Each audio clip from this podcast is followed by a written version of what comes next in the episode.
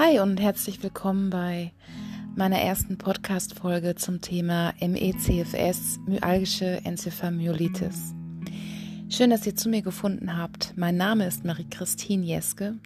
Ich bin noch 31 Jahre jung, bin Mama und komme aus Dortmund. Mama von einem Kind und wohlgemerkt drei lieben süßen Katern. ähm, ich würde mich sehr freuen, euch ein bisschen von meinem Alltag näher bringen zu dürfen und möchte in dieser ersten Podcast-Folge mich einfach vorstellen, euch ein bisschen ähm, die Erkrankung zu erklären, euch zu erklären, worum es ähm, hier in den nächsten Podcast-Folgen gehen wird und würde mich sehr freuen, ähm, ja, wenn ihr einfach äh, reinhört und mich abonnieren könnt. Auf jeden Fall ähm, ist meine Erkrankung eine bisher sehr unbekannte Erkrankung. Ähm, viele kennen sie tatsächlich unter dem Namen ähm, chronisches Erschöpfungssyndrom, was es einfach total verharmlost und die ähm, Schwere dieser neuroimmunologischen Erkrankung überhaupt gar nicht rüberbringen kann.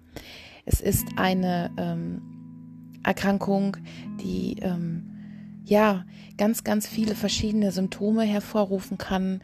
Ähm, das Leitsymptom dieser Erkrankung ist eine ähm, sogenannte PEM oder auch Pene ausgesprochen, eine Zustandsverschlechterung nach Aktivität, die kann je nach Schweregrad dieser Erkrankung durch ganz unterschiedliche Trigger ausgelöst werden, kann Minuten, Stunden, Tage, Wochen, Jahre, Monate, aber auch einfach ein, äh, ja, eine andauernde, andauernde Zustandsverschlechterung, jetzt verhaspel ich mich schon, ich bin ein bisschen aufgeregt, ähm, verursachen.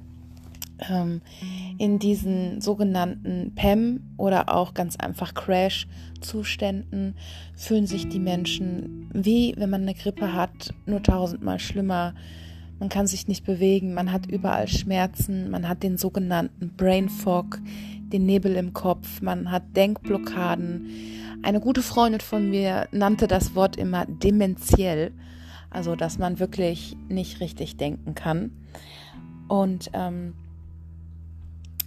ja, es, es geht weiter bis hin zu Muskelzucken, bis Verdauungsprobleme, bis Fieberschübe, bis Ohnmachtsanfälle, bis Reizintoleranzen.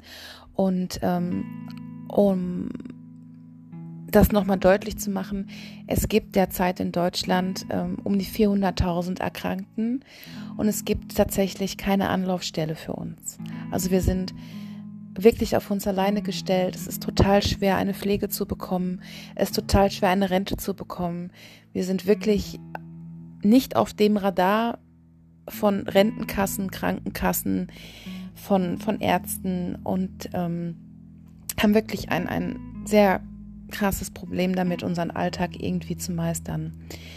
Ich persönlich ähm, habe Pflegestufe 4 und bin zu 90 Prozent bettlägerig und bin in einem dunklen Raum sozusagen 24 Stunden gefangen. Und ähm, ja, was das mit einem Menschen macht, ich glaube, das könnt ihr euch ungefähr vorstellen. Ob man es dann auch wirklich nachempfinden kann, ist die andere Frage.